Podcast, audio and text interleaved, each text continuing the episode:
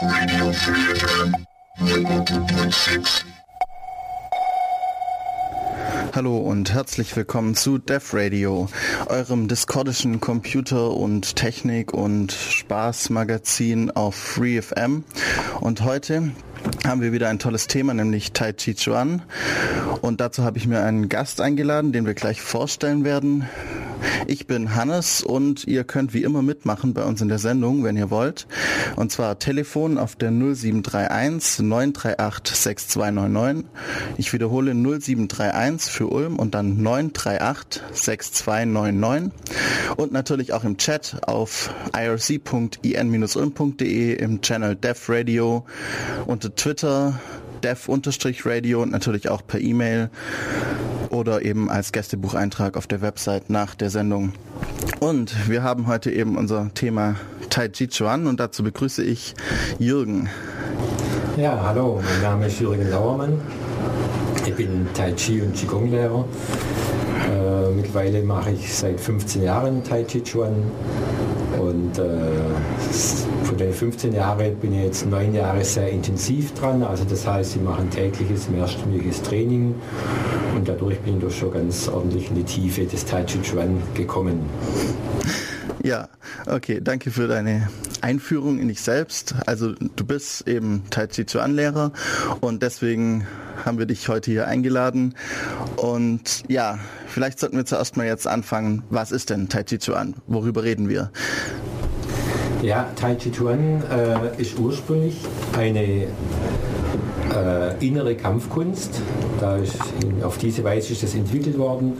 Heute dient Tai Chi Chuan äh, zur Gesundheit, zur Lebenspflege, äh, für manche auch zur spirituellen Entwicklung und der Kampfkunstbereich, der ist relativ in den Hintergrund getreten, aber äh, mit einem guten Tai Chi Chuan kann ich immer noch äh, in der Kampfkunst mithalten. Okay, also eine allgemeine Lebensauffassung auch und einfach ein, ja, eine Lebensphilosophie. Ja, Tai Chi Chuan kann ich ausüben als Hobby, sage ich mal, indem ich das ein- oder zweimal in der Woche trainiere oder wenn ich sonst Lust habe dazu, mich zu bewegen. Oder ich kann das auch sehr intensiv ausüben, wenn ich, sage mal, in Richtung Meisterschaft kommen will. Okay, also eine alte chinesische Kampfkunst. Ja, also Tai Chi Chuan kommt aus China, mhm. ähm, wurde äh, sozusagen entwickelt für die Kampfkunst und äh, wurde so aufgebaut, dass man sehr, sehr weiche Bewegungen macht, bestimmte Abfolgen und die aneinander hängt, sodass der Körper sozusagen auch in Ruhe sich bewegt. Ja, da gehen wir später noch im Detail drauf ein. Ja, das, das ist wohl das, was jeder so kennt, wenn er sich irgendwie Tai Chi oder Tai Chi Chuan eben überlegt, wenn man das irgendwie bei der VH als Kurs sieht, dann, dann weiß jeder, was gemeint ist. Da nämlich so eine, so diese Abfolgen von langsamen Bewegungen, was viele auch dann eben irgendwie, ja, so ein bisschen lächerlich vielleicht auch sehen. Ja, natürlich, Tai Chi Chuan wird oft verlacht. Äh, von Kampfsportlern wird es manchmal auch als Rentnerkarate bezeichnet. Und äh, es ist eigentlich auch so, wenn man das mal zuguckt oder auch mitmacht, dann äh, ist es leider so, dass man noch lange keine Ahnung hat, was Tai Chi Chuan denn tatsächlich ist. Äh, weil schon der Name innere Kampfkunst stellt da schon Fragen auf.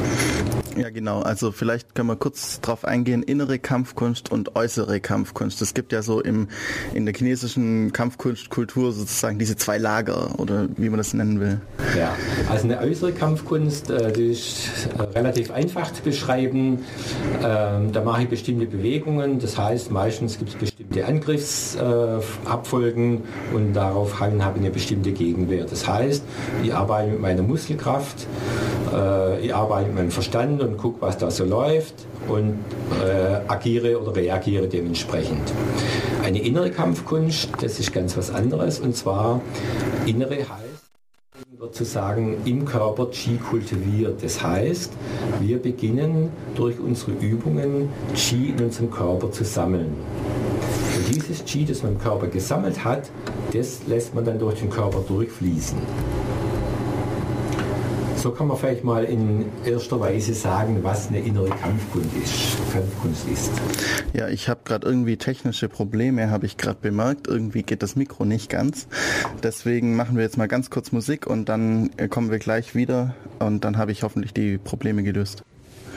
So, nach dieser kleinen technischen Panne sind wir jetzt wieder da bei Def Radio und wir haben jetzt mal das Mikro ein bisschen umgestellt und alles und jetzt Jürgen, hört man dich hoffentlich. Ja, ich hoffe, mich hört man jetzt. Ja, jetzt hört man dich. Okay. Gut, also wir hatten gerade vorher angefangen, den Unterschied zwischen äußerer Kampfkunst und innerer Kampfkunst zu erklären und währenddessen ist irgendwie es mit dem Mikro schlecht gewesen. Das heißt, wir ähm, fangen einfach nochmal an, was ist denn äußere Kampfkunst? Ja, also äußere Kampfkunst, das ist relativ bekannt. Ich und tu entsprechend agieren. Okay, irgendwie ist gerade hier was am Mischpult komisch, weil das funktioniert nicht, nur das erste Mikro funktioniert. Und das finde ich jetzt komisch, das werden wir nachher dann mit der Technik im Radio abklären lassen.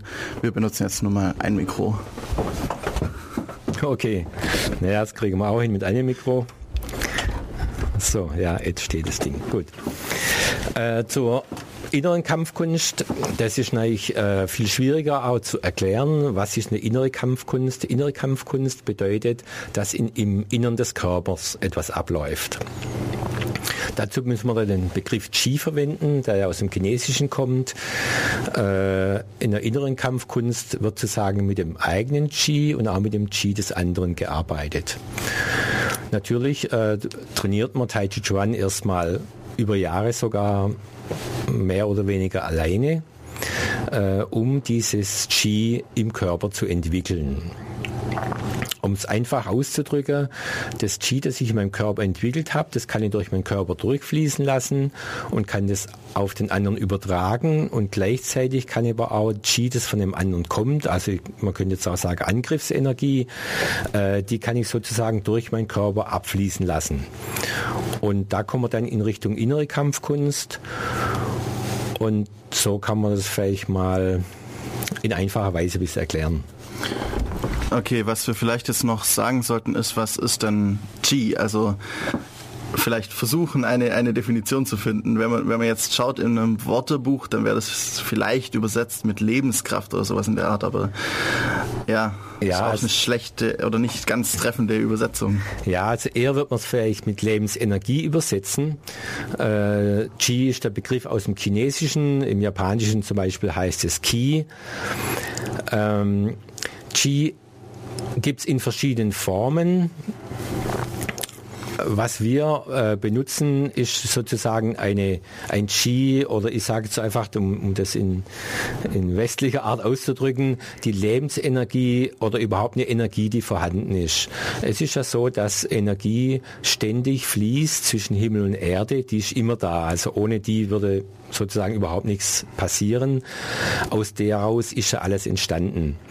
Und äh, dieses Qi wird sozusagen, wird sozusagen kultiviert. Qi ist auch etwas, das jeder Mensch schon mal bemerkt hat. Lebensenergie oder auch können wir sagen, nur Energie, äh, nur weiß es niemand. Ja? Aber wenn man sich mal daran erinnert, dass zum Beispiel ähm, ähm, Haaransatz gekribbelt hat oder dass man eine unglaubliche Freude in sich gespürt hat oder dass so ein, manchen, manchmal geht auch so ein Schauer, so ein Energieschauer, nenne ich das, durch einen durch. Das ist etwas, äh, wo jeder schon mal hatte. Also Qi selber äh, ist was ganz Normales, nur haben wir uns eigentlich nie mit befasst und, und das ist uns oft nicht aufgefallen. Okay, ja, also wir benutzen also in der inneren Kampfkunst etwas, das wir halt normalerweise jetzt in unserem normalen Leben gar nicht be bemerken und, und ähm, haben dadurch eben ja eine Möglichkeit eben auch äh, den zum Beispiel einen Gegner eben auszuschalten, weil wir eben dieses Qi kontrollieren können, dass der andere vielleicht auch gar nicht bemerkt, dass er das eben hat. Ja, das ist richtig. Wenn wir uns normal bewegen, dann meinen wir immer, dass wir uns nur aus unserer Muskelkraft bewegen. Aber es ist noch viel mehr dahinter, wenn wir eine Bewegung machen. als äh, Tai Chi-Mensch äh, bin ich in der Lage, A, in meinem eigenen Körper Qi wahrzunehmen und zu spüren. Nach längerer Übungszeit kann ich das Qi eben auch durch den Körper führen und kann es leiten. Und was jetzt sozusagen als Kampfkunst sehr wichtig ist, dass ich auch das Qi des anderen wahrnehme. Das bedeutet, dass wenn sozusagen ein Angriff oder eine Angriffsenergie auf mich kommt, dass ich diese Energie erkennen kann. Wenn ich sie erkannt habe, dass ich die Energie leiten und führen kann. Das heißt, ich führe sie dahin, wo sie mir selber nichts tut. Ja. Ein Angriff geht ja immer auf das Zentrum eines Menschen. Das heißt, das Ziel ist ja, dass der andere sozusagen besiegt wird. Ja. Und wenn jetzt mich irgendwo, was weiß ich, ein Schlag trifft an meiner Hand, das ist kein großes Problem. Aber wenn mich ein Schlag in mein Zentrum, in meine Mitte trifft, dann bekomme ich Probleme. Und so ist es eben auch mit dem Qi. Ja, Qi ist dann erfolgreich, wenn es beim anderen ins Zentrum geht. Und so ist eben die Angriffsenergie des Gegners zu bemerken und von sich selber, vom eigenen Zentrum abzuleiten. Und in der Regel leiten wir das in den Boden ab. Und was man auch macht, dass man die Kraft umleitet und sozusagen wieder auf den Gegner zurückführt. Dann bekommt er und die eigene Kraft noch dazu gibt. Dann bekommt er nicht nur seine eigene Kraft zurück, sondern meine noch dazu und dann bekommt er Schwierigkeiten. Ja, vielleicht hat man das schon mal gesehen, äh, wenn man sich irgendwie an dem Abend, wo man mal wieder ganz viel YouTube geschaut hat, durch irgendwelche Videos durchgeklickt hat. Und dann gibt es so Videos von Menschen, die andere Menschen eben mehrere Meter weit zurückschleudern. Und das kann eben sowas gerade gewesen sein. Genau, sowas ist das, was jetzt ein Tai Chi-Meister kann. Das heißt, er tut diese Energie dermaßen in seinem Körper komprimieren und dann explosionsartig wieder nach außen bringen, dass ein anderer aus dem Gleichgewicht gebracht wird und sozusagen auch durch die Luft fliegt. Okay, jetzt haben wir, denke ich mal, eine große Vorstellung davon, was Tai Chi Chuan oder Tai Chi eben ist. Und wir reden jetzt dauernd immer mal wieder von Tai Chi Chuan und von Tai Chi. Was ist denn jetzt da der Unterschied? Ja, der Unterschied ist der, dass wir bei uns landläufig äh, von Tai Chi sprechen und Tai Chi Chuan meinen. Richtig heißt es Tai Chi Chuan. Tai Chi Chuan heißt, besteht aus Tai Chi. Tai Chi an sich für sich gestellt bedeutet im Chinesischen das oberste, höchste, der oberste Fürstbalken. So ist das in dem Zeichen drin. Ähm, tai Chi hat somit noch nichts mit Bewegung zu tun. Ja. Tai Chi Chuan, Chuan heißt Faust, das heißt die oberste, höchste Lehre also Lehre mit H, wird sozusagen umgewandelt äh, in eine Bewegung, kommt in die Faust. Vielleicht können wir das in der Art machen.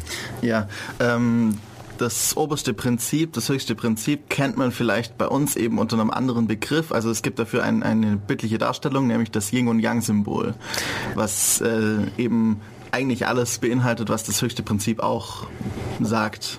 Ja, genau. Über das Yin und Yang-Symbol erklären wir, äh, was Tai Chi Chuan ist und welche Abläufe daraus erfolgen. Wenn wir uns mal jetzt einen, einen Kreis vorstellen, es geht ja auch beim Tai Chi Chuan geht es ja um das Dao oder um den Daoismus. Das ist das Dao, das ist sozusagen äh, die Lehre über die Natur der Dinge. Wobei jetzt natürlich nicht mit Natur die Bäume gemeint sind, sondern wie alles funktioniert, wie alles zusammenhängt, äh, wie alles entstanden ist, wo alles herkommt, wo war der Ursprung und so weiter. Wenn wir uns jetzt mal einen großen Kreis, äh, wenn wir uns mal uns einen großen Kreis vorstellen, einen großen Kreis äh, würde bedeuten, das wäre die Form über dem Tai Chi, das ist das Wu Chi, das ist sozusagen die Lehre. Und dadurch. Diesmal die Lehre mit zwei E. Diesmal die Lehre mit zwei E. Und dadurch, dass, äh, dass da schon ein Kreis drumherum ist, ist das sozusagen schon eine Lehre, die sich selber erkannt hat. Ja, das ist sozusagen die Eins. Und aus dieser Lehre entsteht die 2 und die 3. Wenn wir jetzt in dem Kreis dieses, den geschwungenen Bogen reinmachen, dann haben wir sozusagen das Tai Chi-Symbol. Auf der einen Seite machen wir das dann schwarz, auf der anderen Seite machen wir, lassen wir das weiß. So haben wir das Tai Chi-Symbol. Also aus der 1, aus dem Kreis, entsteht die 2 und die 3, also das Yang und das Yin. Und dann heißt dieser schöne Satz weiter aus dem Chinesischen, aus der 1 entsteht die 2 und die 3 und daraus die 10.000 Dinge. Ja, die 10.000 Dinge einfach nur alles. Also weil wir halt 10.000 ist eine große Zahl und wir zählen halt mal alles ab.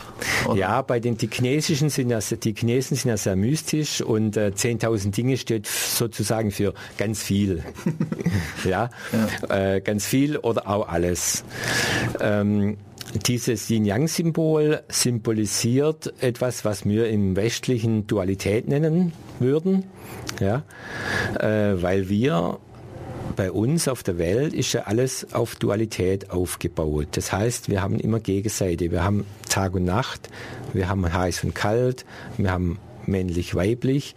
Und ohne das eine würden wir das andere auch nicht erkennen oder könnte man nicht sagen, was es ist. Und es gibt alles nur im Doppelpack, sage ich mal, immer in diesen Gegensätzen. Das ist für uns natürlich gar nicht so einfach, weil wir meistens nur eine Seite sehen und sehen nicht die andere Seite. Aber da äh, daraus kann man auch sagen, weil aus diesen Gegensätzen, aus diesen beiden Seiten entstehen alle Dinge. Ja, also ähm, im Deutschen haben wir auch im, oder im Westlichen allgemein haben wir es ja immer so, dass wir ähm, gut und böse, aber wirklich in den mehr oder weniger in den Absoluten getrennt haben. Also man ist entweder gut oder böse und äh, irgendwie in der Gesellschaft ja und nein. Es gibt nicht das nicht so oft das vielleicht.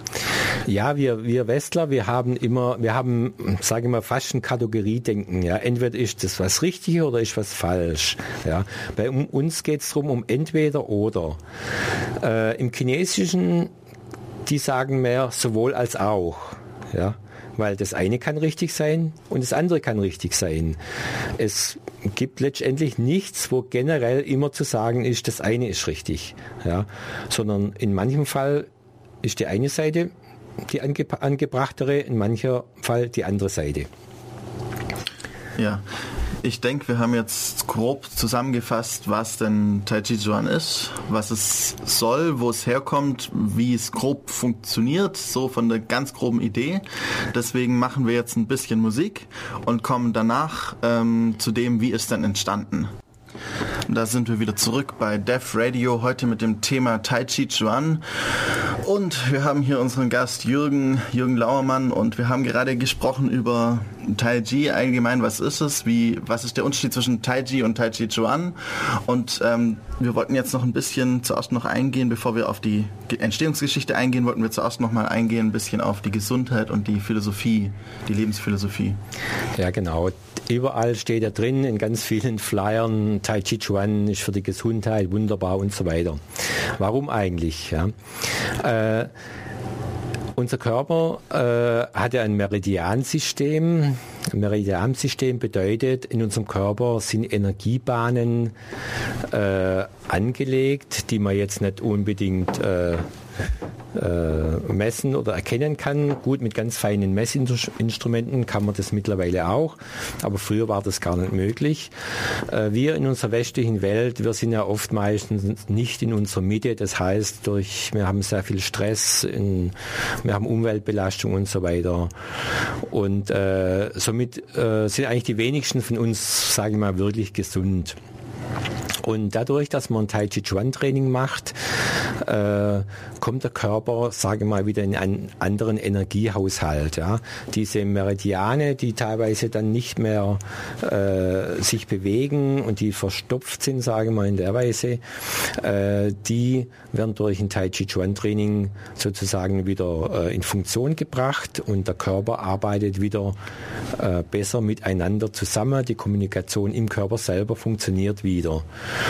Und wir bewegen uns natürlich äh, im Bereich, der sehr entspannt ist, weil es geht immer um Entspannung im Tai Chi Chuan, weil sobald wir was anspannen, äh, fließt äh, wenig Ja, also es ist notwendig, um Energieflüsse im Körper sozusagen zu auszubilden und zu fördern, dass ich einen entspannten Körper habe. Ein entspannter Körper, der wirkt sich natürlich auch sehr, sehr positiv auf, äh, auf das, wie wir uns fühlen. Das kennen wir ja wenn wir entspannt, äh, wenn wir glücklich sind, wenn wir zufrieden sind, dann haben wir einen entspannten Körper. Wenn wir einen angespannten Körper haben oder umgekehrt, wenn wir irgendwie aufgeregt sind, haben wir automatisch einen angespannten Körper. Genau, und die, das weiß man ja auch schon von Emotionen und ähnlichem, dass sich zum Beispiel bei Emotionen der Gesichtsausdruck direkt auf die Emotionen auswirkt. Also wenn wir glücklich schauen, dann sind wir auch glücklich und deswegen durch eine entspannte Körperbewegung, wenn wir das jeden Tag eine Weile machen, dann werden wir auch glücklicher. Ja, genau. Das ist tatsächlich so. Äh, sobald man sein Tai Chi Chuan Training beginnt, dann fängt man an, sich zu entspannen. Der Körper wird weicher, wird weiter, sage mal, lässt sich leichter bewegen. Die Welt wird einfach schöner. Also einfach nur das, ja, einfach gut. Ähm, passt auch zum traditionellen chinesischen Medizin irgendwie, dass man eben, man, man, man hat eben dieses Meridiansystem, das man vielleicht sonst eben durch, zum Beispiel durch Medikamente, also irgendwelche Kräuteraufgüsse, Tees und sowas versucht ähm, zu lockern. Wenn irgendwelche Meridiane verspannt sind, kann man die eben auch durch körperliche Bewegung entlockern. Ja, natürlich. Äh dadurch, dass ich meinen Körper in weicher, sanfter Weise bewege, äh, beginnt alles wieder zu seiner normalen Funktion zurückzukommen. Das heißt, es heilt wieder. Ja. Äh, natürlich ist es so, so wie wir leben, verschließt sich auch wieder, aber wenn wir wieder trainieren, öffnet sich auch wieder. Was wir ja im Tai Chi Chuan machen, ist, dass wir uns entspannen, entspannen und nochmal entspannen. Und durch diese Entspannung äh, sinkt sozusagen unser Zentrum, was meistens oft im, im Kopf ist, weil wir äh, viel denken und hektisch sind und dies und jenes tun müssen. Durch dieses Entspannen sinkt unser Zentrum nach unten in den Körper in den Unterbauch und äh, dadurch sind wir sozusagen in unserer Mitte. Ja, das ist ja jetzt der Teil, sage ich mal, der Lebenspflege. Äh, wir wollen ja in unsere Mitte kommen. Wir wollen ja nicht in irgendwelchen Extremen sein, sondern wir wollen zentriert sein. Wenn wir zentriert und in der Mitte sind, sind wir ruhig und gelassen und schon funktioniert alles viel besser. Also direkt aus dem medizinischen, gesundheitlichen direkt schon in die Lebensphilosophie rein, weil es, es wirkt auf beides eben. Die gleiche, also die gleiche Tätigkeit wirkt zum einen, dass wir gesunder werden, dass zum Beispiel auch Knieprobleme oder sowas weggehen können. Und gleichzeitig auch ähm, gibt es allgemein für unser Leben irgendwie so eine Gelassenheit dann auch und das Zentrum finden. Ja, genau. Das ist das, was wir durch das Tai Chi Training erreichen, das Tai Chi Chuan Training, äh, dass wir sozusagen gelassen und zentriert im Unterbauch sind. Und wenn jetzt irgendeine unangenehme Situation auf uns zukommt, können wir die viel lockerer bewältigen, als wenn wir schon aufgeregt sind und uns sowieso nicht mehr wissen, wo uns der Kopf steht. Okay. Ähm, ich denke, damit haben wir jetzt so grob mal Rundumschlag gehabt. Kampfkunst, Gesundheit, Philosophie, Lebensphilosophie. Und jetzt kommen wir weiter zur Entstehungsgeschichte von Techichuan. Ja, zur Entstehungsgeschichte gibt es äh, zwei äh, Sachen. Einmal gibt es die Legende und einmal gibt es das, was historisch bewiesen ist. Äh, fangen wir mal mit der Legende an. Die Chinesen lieben Legenden. Ja, die machen wunderschöne Geschichten daraus.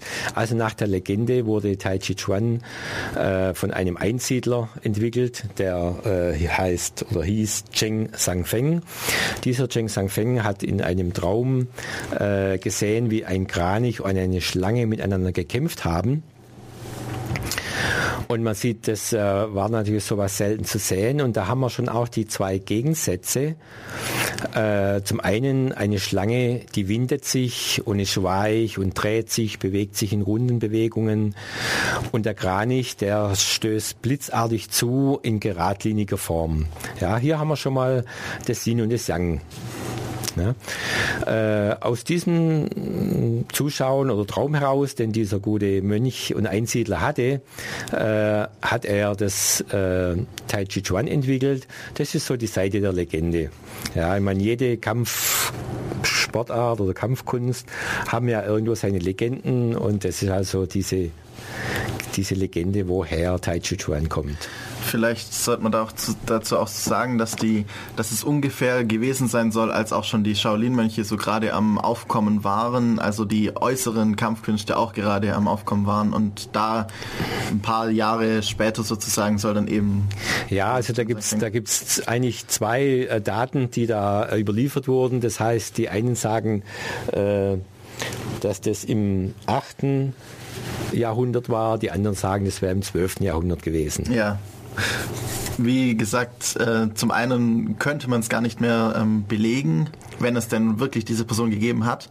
Und zum anderen ist es halt einfach, Chinesen mögen eben ihre Legenden und mystifizieren sehr viel, sehr gerne. Ja, genau. Und äh, aus dem Grund natürlich, damit es nicht nur Legenden gibt, äh, haben sie natürlich auch Forschungen äh, angestellt. Äh, also Historienforscher haben sozusagen herausgefunden, dass als der erste Nachweis für Taijichuan irgendwann um 1650 entstanden ist. Ja. Es heißt ja so oft in vielen äh, Werbeplakaten, äh, Taijichuan eine tausend Jahre alte Kampfkunst, ja, was also nicht wirklich stimmt. Nein, Taijichuan ist ungefähr 350 Jahre alt. Und zwar äh, gab es damals eine, die Chen-Familie und da gab es einen General, der hieß Chen Wanting, der war äh, in hohem Amt in der äh, Ming-Dynastie war dort tätig. Als dann die Ming-Dynastie gestürzt wurde und zur Qing-Dynastie gewechselt wurde, wurde dieser gute General Chen Wanting dann also entlassen, unehrenhaft, ist dann wieder in sein Dorf zurückgegangen, äh, das äh, Chen Chaogo, also das Chen-Dorf heißt, äh, hat sich da erstmal so ein bisschen zurückgezogen und hat dann da angefangen, auch Philosophie noch zu studieren, hat dann sich mit Qigong beschäftigt beschäftigt und hat dann sozusagen überlegt, wie könnte er denn die Kampfkunst noch effektiver machen und hat angefangen, Kampfkunst und Qigong Übungen zu kombinieren, zusammen zu verbinden. Ja. Qigong selber ist ja etwas, das tatsächlich ein 2000 Jahre alt ist. Das ist sozusagen von den Chinesen entwickelt worden, äh, jetzt rein zur Gesundheitspflege, zur Gesundheit. Äh, da wurden in der Regel die Meridiane angesprochen, dass die sozusagen äh, offen sind und Energie auf den gesamten Meridianen läuft. Vielleicht sollten wir dazu kurz sagen, was heißt denn Qigong? Also wenn wir es genau übersetzen. Ähm, Qi ist ja eben das Qi äh, und Gong ist die Arbeit an, an etwas. Und deswegen Arbeit mit dem Qi eigentlich. Ja, genau. Qigong ist Arbeit mit dem Qi. Äh, ich habe jetzt das äh, fast verwechselt, weil es gibt auch noch Kung Fu. Kung Fu heißt sowas wie hart arbeiten. Ja. Also äh, sich durch, durch äh, eine harte Arbeit bestimmte Fähigkeiten zu entwickeln. Ja. Genau. Ja. Also alles, es, es gibt zu allem ein Gong Fu. Ein, ein genialer Geigenspieler hat dann halt Geigen Gong Fu. Ganz genau, ja. ja. Also äh, wir sehen in der westlichen Welt irgendwie immer Gong Fu immer nur mit der Kampfkunst verbunden, aber es gibt ja zu allem eben Kung Fu. Einfach, ich stecke viel Arbeit rein und dann kriege ich auch irgendwann was raus. Ganz genau. Also da können wir ja gucken, wohin wir wollen. Wo, wenn irgendjemand, äh, egal bei was, sehr, sehr gute Leistungen vollbringt, dann liegt es immer am Kung Fu sozusagen daran, dass der Mensch, die Person sich mit unwahrscheinlich viel Geduld und Ehrgeiz und Zeit in etwas reinarbeitet und dadurch zu sehr, sehr guten Ergebnissen kommt. Okay, also wir haben im Taijiquan im 1650 ungefähr die Verbindung von der normalen militärischen Kampfkunst, also das wäre dann militärische Kampfkunst wäre Wushu, ähm, von, ja. von dem eben der Selbstverteidigung waffenlos oder auch mit Waffen zusammen verknüpft mit dem Qigong. Ja, genau. Der äh, Chen Wanting hat dann eine sogenannte, damals hieß es noch lange nicht Tai Chi Chuan, der hat eine sogenannte Boxform entwickelt oder eine lange Boxform hieß es, hieß es auch. Also es war schon eine Form mit bestimmter Abfolge, die, wo, wobei jede einzelne Bewegung sozusagen mit Qi gefüllt wurde. Das hat er entwickelt. Das hat sich dann in dem Gendorf so langsam ausgebreitet. Das heißt, äh, immer mehr und mehr von den Dorfbewohnern haben diese Kunst gelernt. Das ist dann auch äh, viele, viele Jahre äh, nur innerhalb des Dorfs weitergegeben worden. Es wurde auch nicht an Frauen weitergegeben, weil die konnten ja eventuell heiraten und woanders hinziehen.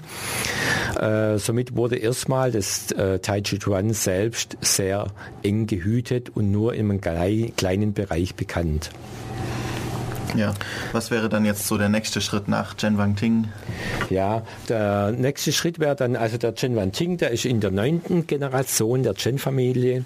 Der nächste große äh, Tai Chi-Meister war da, dann der Chen Chanqing, der war in der 14. Generation. Der hat so äh, zwischen 1770 und 1850 gelebt. Der hat dann äh, die Formen nochmal äh, erneuert. Äh, der hat dann auch äh, eine zweite Form entwickelt, also die zweite Form, wo viel mehr Explosionsbewegungen, das kommen wir später noch dazu, was es ist, drin sind. Und äh, dann äh, hat es auch angefangen bei diesem, äh, dass sozusagen Fremde oder Außenstehende auch ins Gendorf gekommen sind und Tai Chi Chuan erlernen konnten. Und da ist der bekannteste eigentlich der Yang Lu Chan, der war Gehilfe in der Apotheke und äh, war so begeistert von Tai Chi Chuan, dass er das mitgeübt hat. Und eines Tages hat ihn der Chen Chanqing entdeckt und hat sich gewundert, weil der ja nicht im offiziellen Training mit dabei war. Äh, aber da der sich so gut äh, gemacht hat damit, äh, hat er ihn ins Training reingenommen und somit hat also ein Außenstehender dann auch den Chen-Stil was später erst so bezeichnet wurde, gelernt. Das heißt, ab, äh, ab eben Chen Chang Sing oder wie, wie man ihn ausspricht, das ist immer so ein bisschen ein Problem. Ähm, also ab dem 14, 14. Generation. Ja, genau. Ab da gibt es eine Öffnung und äh, ab da spalten sich auch unterschiedliche Stile ab. Ja, noch, nee, noch nicht ganz. Äh, der Yang Lu Chan, der ist dann später nach Peking gegangen, um das zu unterrichten. Und äh, zu dem Zeitpunkt hat noch kein Mensch von verschiedenen Stilrichtungen geredet. Äh, aber durch den Yang Luchan ist sozusagen das Tai Chi Chuan erstmal bekannt geworden im größeren Rahmen. Ja, Peking ist ja Großstadt äh, und dadurch äh, wurde das sehr bekannt und deshalb ist es auch so. Äh, und erst viel, viel später wurden die Stile benannt nach dem Namen Chen-Stil und Yang-Stil. Und erst viel später äh, und dadurch, dass aber dieser Yang Luchan nach Peking ging, äh, wurde sozusagen der Yang-Stil viel bekannter als der Chen-Stil. Und äh, es sind dann auch noch mehrere Stile daraus entstanden, wobei das nicht so ist, dass die äh, verschiedenen Meister jetzt da bewusst irgendwas geändert haben, sondern oftmals ist es so passiert, damals gab es noch kein Internet und keine Videos. Das heißt, die Form, die man mal gelernt hatte bei einem Meister und man war dann von dem ein, zwei Jahre weg, die hat sich enorm verändert. Ja, dadurch, dass keine Korrekturen mehr da waren, äh, ja, hat sich das einfach verändert. Ich habe das selbst mal bei mir äh, erlebt. Ich war ein Jahr im Ausland, hatte mehrere Formen schon gelernt. Und als ich nach dem Jahr zurückkam, habe ich selber ein paar Sachen vermischt. Ja. Figuren, die haben eigentlich in die andere Form gehört, habe ich übernommen und somit war das einfach weg. Ja. Und so ist einfach sich auch die ganze Geschichte mit den verschiedenen Stilen entstanden. Ja. Erst viel später wurden auch bewusste Änderungen gemacht, dass man äh, Formen sozusagen entschärft hat, dass sie also A nicht mehr so schwer waren, von der Ausführung her und B, dass sie auch nicht mehr so viel Inhalt haben. Das kam aber erst viel später dann. Ja, gerade auch wenn man jetzt überlegt, dass man, wenn man hunderte von Schülern hat, dann wird es einfacher, wenn die äh, Übungen oder wenn die Formen leichter sind. Deswegen auch, also je, je, je größer die Gemeinde der Leute wurde, die Tai Chi Chuan gemacht haben, desto eher kommt es auch mal, dass man vielleicht mal den kleinen Schlenker weglässt, obwohl er vielleicht eigentlich dorthin sollte. Ja, das ist zum einen. Zum anderen ist es so, dass äh, ähm, wenn man, wenn ein Meister nur gelernt hatte und in ein anderes Land ging, dass man oftmals so die Meister gar nicht ganz ausgebildet waren, sondern die sind irgendwo anders hingegangen, haben unterrichtet, haben das ganze Wissen selbst noch gar nicht gehabt. Dadurch sind auch viele Sachen verloren gegangen. Ja. Äh, was dann danach eigentlich kam als nächster großer Meister, war der Chen Fa-Ke in der 17. Generation des, der Chen-Familie. Der Chen Fa-Ke ist der Großvater von unserem heutigen Großmeister. Unser heutiger Großmeister, das ist der Chen Xiaowang. Der ist jetzt in der 19. Generation. Der Chen Fa-Ke, der hat dann äh, den sogenannten neuen Rahmen entwickelt da kommen wir später noch drauf, was da anders ist. Der hat einfach noch mehr innere Bewegungen. Und der war auch als unwahrscheinlich guter Kampfkünstler bekannt. Der ging auch irgendwann nach Peking zu unterrichten und hatte sich da einen unwahrscheinlich großen Namen gemacht. Okay, und dann sind wir jetzt eben gerade nach, nach Chen Fakir 17. Generation, jetzt 19. Generation mit Chen Xiaowang. Genau. Okay. Ja. Unser Großmeister Chen Xiaowang, der hat sich also auch ganz dem Tai Chi Chuan äh, verschrieben. Der hat als Siebenjähriger angefangen, Tai Chi Chuan zu trainieren und macht sein ganzes Leben nichts anderes. Mittlerweile reist er in ganz, auf der ganzen Welt rum, von Seminar zu Seminar und unterrichtet. Also der gute Mann selber hat relativ wenig äh, Freiräume und Zeit, wo er für sich ist, sondern er ist wirklich bis auf ein paar Wochen ist er das ganze Jahr unterwegs. Okay. Ja. Gut. Gibt es sonst noch was zur, zur Familienentstehung? Äh, was vielleicht noch interessant ist, ist eben, dass im Chen-Stil jetzt ähm, ein Deutscher in die Chen-Familie aufgenommen wurde als 20. Generation, nämlich der Jan Silbersdorf und auch als erster westlicher, soweit ich es gerade weiß, westliche Person wirklich in eine Familie aufgenommen wurde. Ja, das ist richtig. Äh, der Jan Silbersdorf, der hat als 18-Jähriger äh, wollte unbedingt äh, Tai Chi Chuan erlernen. Äh, war dann auch auf der Suche, wo kann man das erlernen, hatte dann in Hamburg einen Meister und hat äh, dann aber auch irgendwann erkannt, ja, er muss nach China gehen, zur Quelle, äh, um das richtige Tai Chi Chuan zu lernen. Äh, war dann dort in China, hat dann auch nach längerer Suche einen Meister gefunden, weil dort ist es ja gar nicht so einfach, wie wir uns das vorstellen. Äh, diese, in Filmen kommen ja immer diese schönen Geschichten, dass einer vor der Tür sitzt und Schüler werden will von einem Meister und der Meister lehnt ihn jeden Tag ab. Äh, das hat natürlich seinen, seinen Hintergrund. Bei uns ist es so, wenn jemand bei uns Tai Chi Chuan lernen will, dann zahlt er seinen Beitrag und kommt ins Training und hat seine Übungsstunde und dann ist gut. Äh, wenn aber in China, so ist heute teilweise noch, aber früher war es auf jeden Fall nur so, ein Meister einen Schüler aufnimmt, dann wird er in der Familie aufgenommen. Das heißt, der Meister sorgt dann auch dafür, dass der Schüler einen Schlafplatz hat, dass der was zu essen hat.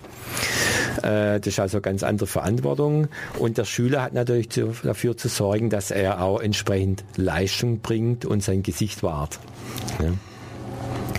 Und so hat es eine ganze Weile gedauert, bis der Jan Silbersdorf dann äh, in China äh, einen Meister hatte. Der hat ihn auch über längere Zeit unterrichtet und irgendwann war er aber so weit, dass der äh, Meister also der Meister selber ist auch ein Schüler vom Chen Xiaowang und der hat ihn irgendwann an den Chen Xiaowang weitergeleitet. Und äh, das erste Treffen war einfach eine ganz lustige Geschichte, die die zwei hatten. Also äh, zu dem Zeitpunkt hat ja Jan Silbersdorf schon äh, viele Turniererfolge gehabt im Tai Chi Chuan. Ähm, ja, der Großmeister saß dann auf einer Bank und hat sich vom Jan die Form vorführen lassen. Der Jan hat die Form gemacht als er fertig war, klatzt sich der Großmeister auf die Schenkel, fängt an unglaublich zu lachen und sagt, ja, es ist toll, es ist wunderbar, sieht klasse aus, aber es ist kein Tai Chi Chuan. Tja, das war natürlich erstmal ein großer Schock für den Jan Silbersdorf. Aber dann fing das richtige Lernen an und dann hat hat er gelernt, was denn wirklich Tai Chi Chuan ist. Okay, ich denke, wir machen jetzt mal wieder eine kleine Pause. Wir haben jetzt ähm, aufgezählt, wie es denn entstanden ist und auch so ganz grob angeschnitten, was es denn, dass es verschiedene Stile gibt. Ähm, oder sollen wir vielleicht noch kurz auf die Stile noch eingehen, bevor wir Musik machen? Ja, wir können das noch kurz sagen. Also mittlerweile äh, sind die bekanntesten Stile eben der Chen-Stil, das ist ja der Ursprungsstil. Vom Chen-Stil stammt der Yang-Stil ab, der Wu-Stil, dann gibt es nochmal einen Wu-Stil und auch der Sun-Stil. Ja. Wenn man aufmerksamer Beobachter ist und die verschiedenen Stile anguckt, dann erkennt man Gemeinsamkeiten, die da noch vorhanden sind. Ja. Wobei es ist äh, relativ unwichtig, welchen Stil das ich mache, sondern wichtig ist das Prinzip, das dahinter steht. Und das ist egal, welcher Stil. Das Prinzip, das Tai Chi-Prinzip als solches ist immer das gleiche. Okay, nach diesem Satz machen wir jetzt kurz wieder Musik und wir hören uns dann gleich wieder in ein paar Minuten. Hier sind wir wieder bei Def Radio und nach dieser kurzen Pause sprechen wir weiter über Tai Chi Chuan. Wir haben vor der, vor, vor der Musik ähm, besprochen, was denn Tai Chi Chuan ist und dann sind auf die Entstehungsgeschichte eingegangen und am Schluss noch kurz auf die verschiedenen Stile und dass es eigentlich ja nicht so wichtig ist, welchen Stil ich trainiere. Hauptsache der, das Prinzip dahinter ist in dem, in dem Training drin, mit drin. Ja, genau. Jetzt ähm, erzähle ich mal, was wir so hauptsächlich trainieren. Da, ich meine, die ganzen verschiedenen Sachen sind sehr umfangreich. Äh, was wir als Grundübung haben, das nennen wir stehende Säule. Das ist eine äh, Übung, die dazu dient, dass wir sozusagen ein, ein Dantchen-Gefühl entwickeln. Dantchen äh, ist ein Wort aus dem Chinesischen. Mit Dantchen wird im Tai Chi Chuan äh, ein Bereich im Unterbauch äh, ist damit gemeint.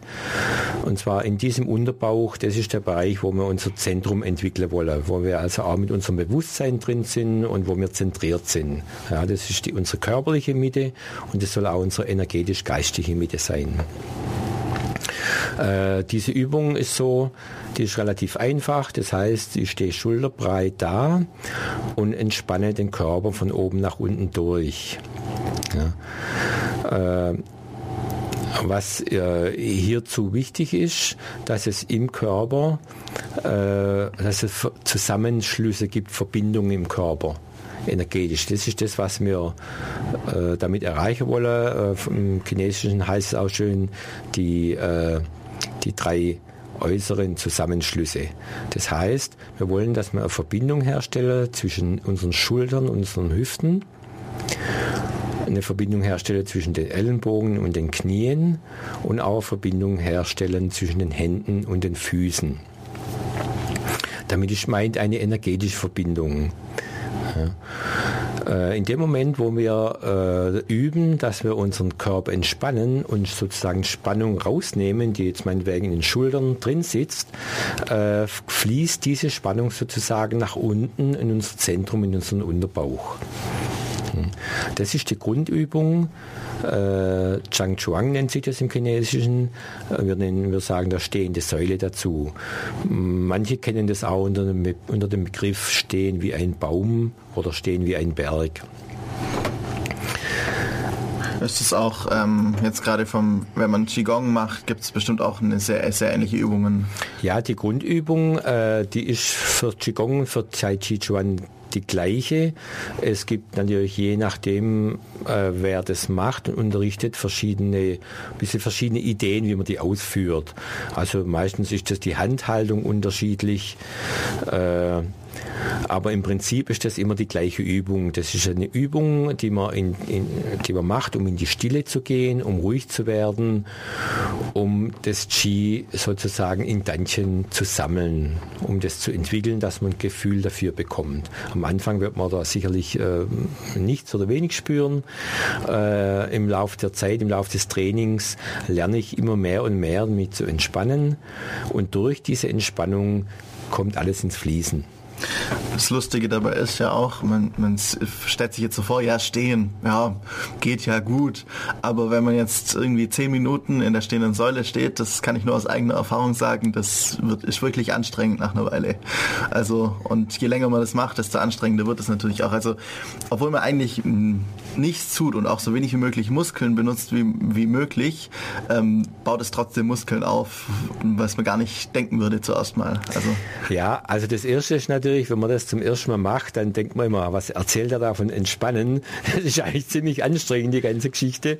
Und irgendwo da zwickt's und da spüre irgendwas. Und Füße tun mir auch schon weh. Äh, ja, es braucht eine gewisse Zeit, bis ich lerne, tatsächlich entspannt stehen zu können. Ja, das geht nicht am Anfang. Ja. Aber irgendwann mal kommt es, dass ich anfange, zumindest im Oberkörperbereich anfange entspannt zu stehen. Ja. Ähm, das ist ja das Witzige eigentlich, dass Stehen, wenn man richtig steht, sehr, sehr anstrengend ist. Anstrengend für die Beine. Weil äh, man kann sich das ungefähr so vorstellen, wenn ich falsch stehe, dann ist es so, wie wenn ich so Streichhölzer so schräg übereinander stelle und nie ein wirklicher Druck nach unten kommt. Wenn jetzt aber die Streichhölzer alle ganz genau lotgerecht übereinander stelle, dann kommt der ganze, der ganze Druck von den Streichhölzern kommt aufs Unterste durch. Und so ist das im Körper auch. Wenn ich meinen Körper entspanne und so ausrichte, dass er lotgerecht, lotgerecht steht, dann kommt tatsächlich das ganze Gewicht runter in die Beine und in die die Füße. Und dadurch äh, ist es so, dass es anstrengend wird. Da kommt noch hinzu, dass es sehr, sehr wichtig ist, äh, um sich da weiterzuentwickeln, dass der Schüler sozusagen eine Korrektur bekommt. Ja? Weil ich selber, wenn ich stehe, dann habe ich eigentlich Schwierigkeiten zu merken, ist meine Schulter an der richtigen Position, bin ich irgendwo schief oder gleiche irgendwo was aus. Ja? Wenn aber dann, wenn ich als Lehrer komme und die Korrektur sozusagen mache, dann ist es mein Ziel, dass ich diese innere Verbindungen im Körper herstelle. Und dadurch, dass sich das so nach und nach ganz langsam herstellt, entstehen Verbindungen, der Körper steht lotgerechter und immer mehr Gewicht kommt sozusagen auf die Beine. Ja, was auch im, also wenn man sich das mal so überlegt, ich jetzt in meinem dilettantischen oder wie auch immer Wissen, ähm, wenn man normal jetzt aufrecht steht, dann steht man meistens so, dass man die Knie ganz durchdrückt und dadurch arretieren die Knie einfach vom, vom Gelenk her. Richtig, und ja. ähm, eigentlich ist das schlecht fürs oder nicht so gut fürs Gelenk. Und wenn ich dann leicht eben in, in die Knie reingehe, dann, dann eben arretiert nicht mehr das Gelenk, sondern ich muss selber mit den Muskeln das arretieren. Genau. Äh, da muss ich das mit Muskelkraft halten. Aber der Grund, warum ich eben leicht gebeugte Knie habe, ist der, dass in, an einem durchgestreckten Gelenk, das ist hart und da kann nichts durchfließen. Durchfließen kann es dann, wenn es sozusagen weich ist. Also muss unser Körper erstmal lernen äh, zu stehen, ohne die Knie durchzudrücken und da braucht, dafür braucht er natürlich Muskelkraft, die man sonst wenig in Anspruch nimmt. Und somit ist das erstmal eine gewisse Bedönung, Gewöhnungsphase, bis ich die Kraft entwickelt habe, dass ich mit lockeren Knien stehen kann. Ja, Im Gegensatz zu jemand, der das schon lange macht, der steht immer mit lockeren Knien, weil da gibt es gar nichts anderes mehr, weil das dann einfach äh, bequem und durchlässig ist und sich gut anfühlt, während ein durchgedrücktes Knie dann sich irgendwann mal nicht mehr gut anfühlt. Okay, ich denke, wir haben jetzt grob gesagt, was die stehende Säule ist, wieso wir sie jetzt eben üben und ja, was ja. wir da, daraus erwarten eben, also ja, dass man, wir eben diese drei Zusammenschlüsse haben. Ja, man kann auch noch sagen, das ist sozusagen eine Stehmeditation. Ja. ja je, je länger man das schon gemacht hat, desto länger kann man dann natürlich auch nur stehen, weil nach einer Weile werden einen die Füße oder die Beine wieder aus der Meditation rausziehen. Ja, es ist natürlich gar nicht so einfach. Dass, es geht ja darum, dass ich zur Ruhe komme. Ja. Äh, und natürlich, wenn meine Beine anfangen zu zittern, was irgendwann passieren kann, ist es natürlich schwierig, meine Ruhe zu halten. Oder wenn mir irgendwelche Gedanken durch den Kopf schießen, ist es auch schwierig, meine Ruhe zu halten. Aber der Punkt ist ja der, das übt man ja damit wir dieses verbessern, die Fähigkeiten in Ruhe zu bleiben, dass wir die Fähigkeiten verbessern, uns zu entspannen und einfach relaxed zu sein. Okay, also es gibt die stehende Säule, die uns zuerst mal ein Gefühl, Gefühl fürs Qi geben soll im weitesten. Und dann, was gibt es dann als nächste Übung? Die nächste Grundübung ist, die, ist eine Seidenübung, nennt sich das, oder die Übung der Seidenraupe. Das ist eine Übung, äh, in der wir unseren Körper bewegen indem wir zuerst lernen, unser Körper im Äußeren richtig zu bewegen. Das heißt, hier äh, ist es wichtig, dass ich meinen Körper in der Weise bewege, dass ich unterscheiden kann, ob ich meine Hüfte bewege, ob ich die drehe oder ob ich mein Gewicht verlagere. Äh, das heißt, ich habe ja wie dieses äh, äh, Yin-Yang-Symbol, habe ja zwei Phasen oder zwei verschiedene Sachen. Und so habe ich sozusagen auch in der einen Phase eine Hüftbewegung, in der anderen Phase habe ich eine Gewichtsverlagerung. Ja, das tun wir noch ein bisschen ausweitern auf vier Phasen. Das heißt, ich muss das Ganze dann auch wieder zurück machen. Ich mache die nächste Phase mit einer äh, Hüftbewegung und dann kommt wieder eine Phase mit einer Gewichtsverlagerung. So, in dies, das ist jetzt ein bisschen schwer, äh, das äh, so rüberzubringen, äh, wie die Bewegung aussehen soll. Aber durch diese Bewegung, dass ich sozusagen meine Hüfte drehe und mein Gewicht danach verlagere und auch äh, meine Arme bewege entsprechend. Äh, durch diese Bewegung bewege ich sozusagen das Qi durch meinen Körper durch. Ja, das fließt immer von der Körpermitte, von meinem Zentrum nach außen in die Fingerspitzen und wieder von den Fingerspitzen zurück in mein Zentrum. Das ist diese Seitenübung, äh, das nennt sich deshalb Seitenübungen, weil das ist wie das, das Spinnen des Seidenfadens, das die Seidenraupe macht. Und so wollen wir sozusagen die Energie durch den Körper spinnen, drehen, wirbeln. Ja, und ich habe, äh, ich weiß gerade nicht in welchem Buch, das war auch eins von Jan Silbersdorf, glaube ich, auch noch gelesen, dass es eben, äh, man muss eben schnell genug sein, damit der, der Faden nicht verklebt und langsam genug, dass er nicht zerreißt. Also wer, wer sich schon mal angeschaut hat, wie man Seide denn macht, aus wirklich aus, aus ja. Seidenkokons, dann ist es ja eine sehr komplizierte und sehr feinfühlige Arbeit, um den Faden eben, das ist ja ein Faden, um eben nicht zu reißen, aber auch, dass nichts irgendwie verklebt und der Faden nachher ganz da ist. Ja, das ist vollkommen richtig. Äh, wenn man das äh, äh, längere Zeit übt, dann beginnt sich so langsam was zu entwickeln und am Anfang ist es so, dass wenn ich mich zu schnell bewege, dass tatsächlich irgendwie der Fluss verloren geht. Er ist dann weg. Ja. Das ist das, wenn er reißt, der Faden. Und wenn ich aber zu langsam mich bewege, dann ist das tatsächlich so, ja, wie, fühlt sich wirklich so an, wie das, wie das gesagt wird, dass es dann klebrig wird. Dann fließt es richtig, dann ist das verklebt. Ja. Und um diesen Qi-Fluss, diesen Energiefluss zu entwickeln, da, da gibt es äh, klare Linien oder klare Wege, wie das durch den Körper durchfließt. Äh, um dieses zu entwickeln, äh, lerne ich eben erstmal meinen mein Körper in der richtigen Art zu bewegen und dann, dass sich dadurch sozusagen der Energiefluss entwickeln kann. Auf einem höheren Level ist es so, dass ich irgendwann nicht mehr mein meinen Körper bewege, sondern ich bewege meinen inneren Energiefluss und tu dadurch das Äußere initiieren, mache die äußere Bewegung durch die innere Bewegung. Okay, also wir haben zuerst die stehende Säule, die uns das Gefühl für Qi eben beibringen soll und die Zusammenschlüsse ähm, machen ja. soll und dann die Bewegung, äh, die, die Seitenübungen, um das Ganze in der Bewegung noch zu halten. Ja, genau. Und dann als nächste Fortführung was käme dann? Ja, als nächstes äh, kommt die Form sozusagen. Also das, was man so unter Tai Chi Chuan kennt, äh, diese langsamen fließenden Bewegungen. Äh, wir nennen diese einzelnen äh, Bewegungen auch Figuren, also es ist immer in Figuren zusammengefasst, die haben auch Namen und dann wird sozusagen Figur an Figur gesetzt. Und je nachdem, was ich für eine Tai Chi Form mache, äh, geht es von fünf Minuten bis 20 Minuten, je nachdem dauern die in der Länge her. Okay, was ist da jetzt der Unterschied von einer Form zu dem, was ich vorher in der Seitenübung also geübt habe? Ja, der Unterschied ist der, dass es in der Seitenübung viel einfacher ist, äh, innere Abläufe zu entwickeln als in der Form und auch, es auch erst Sinn macht, ähm, mich um energetische Abläufe im Körper zu kümmern, wenn ich das in der Seinübung hinbekomme. Ja.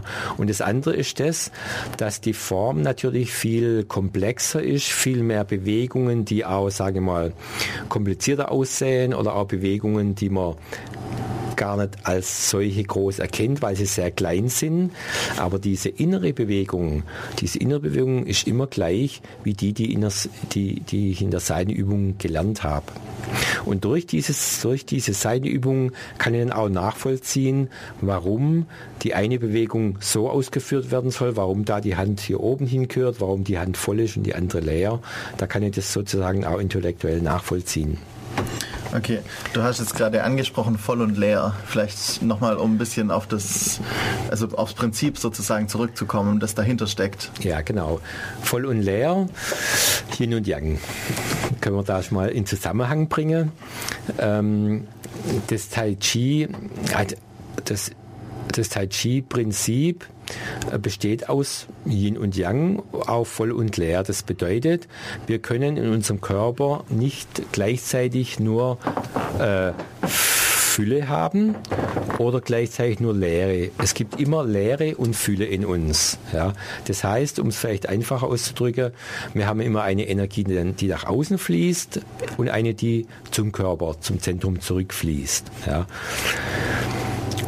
Und darum geht es auch ja, dass ich, also wenn ich jetzt, ähm, warum Tai Chi Chuan eine innere Kampfkunst ist, äh, wenn jetzt sozusagen eine Angriffsenergie auf mich zukommt, dann nehme ich die auf mit meiner leeren Seite und auf der anderen Seite komme ich nach vorne mit meiner vollen Seite. Ja. Und das Gleiche gilt natürlich auch äh, in jedem anderen. Da gibt es kein nur Angriff. Ja. In jedem Angriff steckt auch eben eine, eine Abwehr, eine Lehre drin. Ja, und die geht es zu finden. Aber das führt, kommen wir dann später nochmal dazu. Jetzt erstmal voll und leer, damit ist gemeint, äh, dass sie meistens, wenn wir mal jetzt die Hände, um es einfach zu machen, meistens bin ich in einer Hand voll und in der anderen Hand bin ich leer. Ja, also voll ist, ähm, kann man so sagen, die eben auch die Bewegung, also zum einen die Energie, die nach außen geht, aber eben damit auch die Bewegung, die nach außen geht. In der Form zum Beispiel jetzt. Äh, man kann das im Groben sagen, aber es, ist nicht immer so. Manchmal äh, sind Bewegungen gerade umgekehrt, die dann auch nicht zu erkennen sind. Das ist, deshalb ist es ja. ja auch eine innere Kampfkunst, weil man das gar nicht alles erkennen kann, was da passiert. Aber im, im einfacher Weise kann man sagen, da wo ich mit der Hand nach außen gehe, die Hand wird voll, da wo ich irgendwo mit der Hand zurückgehe, die Hand wird leer.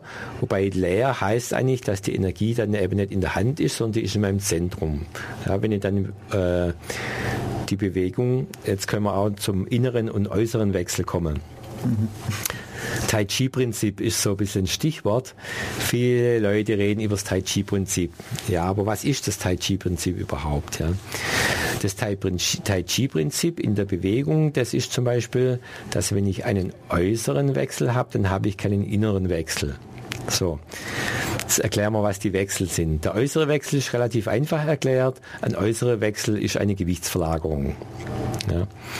Ein innerer Wechsel, das ist ein Wechsel von Yang zu Yin oder von Yin zu Yang. Das bedeutet, äh, um das Wort voll wiederzunehmen, wenn ich jetzt in einer Hand voll bin, das heißt, ich bin nach außen geflossen in der Hand und nach außen äh, und wenn ich sozusagen Yang voll habe, was man auch so schön in diesem Tai Chi-Symbol sieht, wenn Yang voll ist oder Yin, egal, das sind immer da, wo die Seiten so dick sind, dann beginnt er schon ganz dünn, das Weiße oder das Schwarze beginnt da wieder groß zu werden. Das heißt auch, dass in dem einen ist das andere schon immer enthalten. Das symbolisiert auch diese zwei Punkte in diesem Symbol drin. Ja.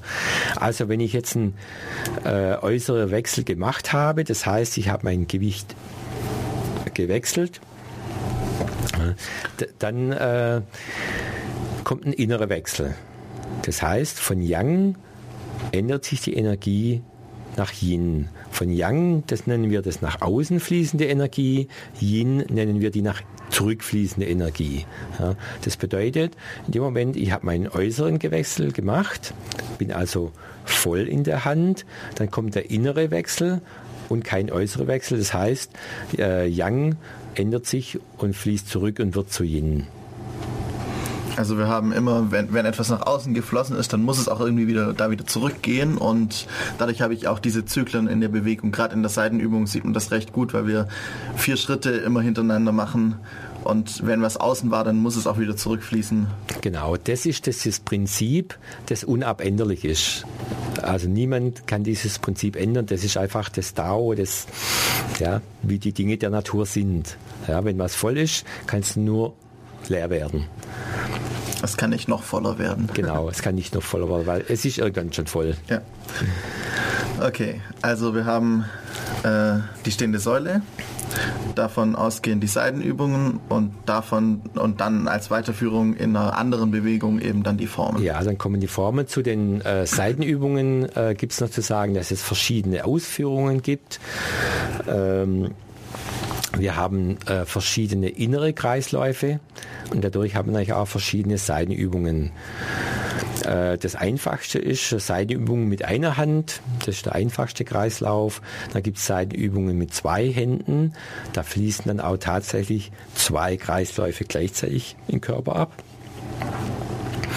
Dann gibt es noch Seitenübungen für vordere und für rückwärtige Kreisläufe. Ja. Also von dem her haben wir jetzt mal in einer einfachen Version drei verschiedene Kreisläufe und auch in diesen äh, Figur, äh, Formen, die wir erstmal lernen, äh, sind diese drei Kreisläufe mit drin. Vielleicht hört sich das jetzt so an ähm, für, für manche Zuhörer, dass man irgendwie zuerst zwei Jahre lang äh, stehende Säule übt, dann zwei Jahre lang Seitenübung und dann vielleicht mit den Formen anfängt. Ja, also das wäre jetzt sogar sehr, ein sehr sinnvolles Training, was aber bei uns im Westen äh, einfach nicht machbar ist, weil ich glaube kaum, dass ein Schüler kommt und zwei Jahre lang immer äh, die gleiche Übung macht. Äh, wobei in China tatsächlich solche Lehrmethoden äh, geherrscht haben. Äh, da war es zum Beispiel so, dass ähm, wenn es darum ging, die Form zu lernen, da wurde die erste Figur dem Schüler gezeigt und er hat die tatsächlich ein oder zwei Jahre lang geübt, so lang, bis er diese äh, Figur mit Energie füllen konnte. Ja. Äh, bei uns ist das eigentlich nicht in dieser Weise möglich, sondern äh, bei uns lernen wir gleich die Form. Äh, das muss ja auch irgendwo Spaß machen und, und soll nicht nur harte Arbeit sein. Wenn wir jetzt ein Training machen, dann ist es so, dass wir eigentlich zuerst die stehende Säule machen.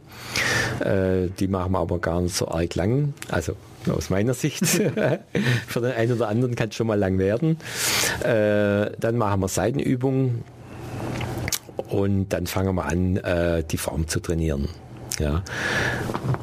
Ja, also nicht abschrecken lassen davon, dass wir jetzt reden. Zuerst kommt die stehende Säule wenn man jetzt irgendwo anfängt. Es gibt auch viele Kurse, wo man ähm, gerade auch in anderen Systemen eher dann vielleicht auch mehr nur die Form macht oder so. Gerade VH-Kurse sind oft so, dass man eben nur die Form macht, weil eben nicht unbedingt das Prinzip dahinter steckt noch so. Das ja, natürlich. Also es ist sogar so, dass das oftmals gar nicht trainiert wird, die stehende Säule, äh, sondern nur Form gemacht wird. Es ist auch, äh, kommt auch öfters mal vor, dass Leute sagen, ja, also mit Kämpfen hat es nichts zu tun und ich mache das nicht wegen Kämpfen und das hat, das ist völliger Blödsinn, dass das mit Kampfsport zu tun hat oder mit Kampfkunst. Äh, das gibt's auch. Ähm, gut, ich bin jetzt ein Vertreter der Chen-Familie und äh, wir haben eben das ursprüngliche Tai Chi Chuan und auch mit allen Inhalten, die es da jemals gab, äh, zur Verfügung. Und ich möchte es eben auch in dieser Weise äh, machen, was ich auch tue und das auch unterrichten. Ja. Von dem her äh, ist es bei uns schon so, dass das Ganze, ich sag mal ja, schon den Anspruch hat, dass wir die Schüler dahin führen, dass sie irgendwann eine Ski-Entwicklung haben und dass sie so Ideen bekommen, was ist denn wirklich Tai Chi Chuan, weil das dauert wirklich lange. Okay. Also wir haben jetzt ähm, angeschnitten, was denn Formen sind. Ich denke, wir machen eine kurze Pause mit Musik und dann gehen wir auf die einzelnen Formen ein, die es jetzt gerade im Chen-Stil gibt und dann noch auf Waffenformen und ähnliches, was, was es denn sonst noch so alles gibt. Bis gleich. Wir sind wieder zurück bei Dev Radio, heute mit dem Thema Tai Chi Chuan. Und wir hatten vor der Musik kurz besprochen, das System angefangen, dass wir eben die stehende Säule haben, dann die Seitenübungen und dann die Formen. Und jetzt gehen wir einfach mal durch die verschiedenen Formen, verschiedensten Formen des äh, Tai Chi Chuan durch, eben im Chen-Stil. Was gibt's denn da alles? Ja, also da gibt's mehrere Formen, da gibt's äh, Handformen und auch Waffenformen. Bei den Handformen ist es so, Handform heißt es deshalb, also weil man das eben nur mit dem Körper ausführt. Äh, die am meisten äh, geübte Form ist der alte Rahmen, Laotia heißt es. Äh, das ist eine Form mit 75 Figuren. Das ist die Ursprungsform. Von dieser Form stammen auch alle anderen ab. Äh, der alte Rahmen, da gibt es zwei Versionen. Einmal die Chilu, die ist sozusagen äh, relativ ruhig und wird nur ab und zu mal unterbrochen durch eine äh, schnellere, härtere Bewegung. Dann gibt es dann noch äh, die zweite Form, alter Rahmen es nennt sich auch Pauci, kann man auch als Kanonenfaust übersetzen. Äh, die Form ist kürzer, die hat also nur 43, 43 äh, Figuren, während die Laucha 75 hat, äh, die erste Form. Und bei dieser Pauci ist es so, da sind ganz viele Explosionsbewegungen oder auch Fazing-Bewegungen nennt man das drin. Äh, da sage ich mal Knalls am laufenden Band. Das ist aber eine Form für äh, Leute, die schon lange Tai Chi Chuan trainieren, ja, weil die kann man erst machen, wenn man wirklich ein sehr gutes Chi entwickelt hat. Vielleicht sollten wir da jetzt kurz mal drauf eingehen. Was ist denn so eine Explosionsbewegung? Also ja, genau. Eine Explosionsbewegung, das ist sozusagen, äh, da wird Chi von Himmel und Erde im Unterbauch, im Körper komprimiert und wie in so einem Schnellkochtopf äh, wird es dann sozusagen nach außen gebracht. Ähm, das ist was, das auch äh, fast nur noch im Chen-Stil gibt. Das ist sonst sehr, sehr wenig bekannt und auch äh, Menschen oder Meister, die das können, gibt es ganz wenige. Ja. Äh, das sieht immer unglaublich kräftig aus, ja, wenn man mal den Großmeister sieht, wenn der so Bewegung macht. Es ist wie wenn es einfach scheppert, sage ich mal. ja. Äh, und eben in dieser Kanonenfaustform, da sind ganz, ganz viele diese Explosionsbewegungen drin, ja, Fauststöße, äh, Schläge mit Knien und so weiter. Also das ist schon phänomenal. Da gibt es aber YouTube ein Video vom Großmeister, wo er äh, verschiedene ähm, Fazingbewegungen aneinander hängt. Äh, das ist einfach unglaublich zu sehen, ja. Okay, also eine Explosionsbewegung einfach das äh, schnelle äh, ja, dass Energie eben schnell an einem Punkt am Körper austritt, die vorher eben komprimiert wurde, oder? Ja, genau. Also die, Kör die Energie wird im Körper komprimiert und wird dann explosionsartig rausgelassen. Also die, die klassische Figur ist darüber, äh, ist da eben der Fauststoß sozusagen. Äh, aber die, die äh, Energie kann auch in jedem anderen Körperteil nach außen gebracht werden. Ja. Auch wenn das jetzt im direkten mm, Nahkampf ist, also wenn jemand direkt steht, dann geht es auch über Brust oder Rücken ja, oder über Hüfte. Das geht sozusagen an jedem Teil des Körpers, kann ich sozusagen die Energie nach außen bringen. Okay, und eben, das ist eben der Hauptunterschied zwischen den zwei Formen äh, des alten Rahmen, dass man eben die eine hat, die wenig, weniger dieser Explosionsbewegungen hat und die andere, die zweite Form, die sehr viele davon hat. Ja, genau. Der Großmeister sagt manchmal da etwas Lächeln dazu. Äh, die, der alte Rahmen, die Lautscha, die erste Form, das ist wie wenn man ab und zu mal mit dem Gewehr schießt und die Kanonenfaustform, das ist wie wenn man mit einem Maschinengewehr schießt. Okay. ja, das ist jetzt der alte Rahmen. Das ist, ähm, wer hat die entwickelt in der Form? Das war Chen Chang Chen, Der Chen Changqing hat den alten Rahmen entwickelt. Also das ja. war 14. 14. Generation. In der 14.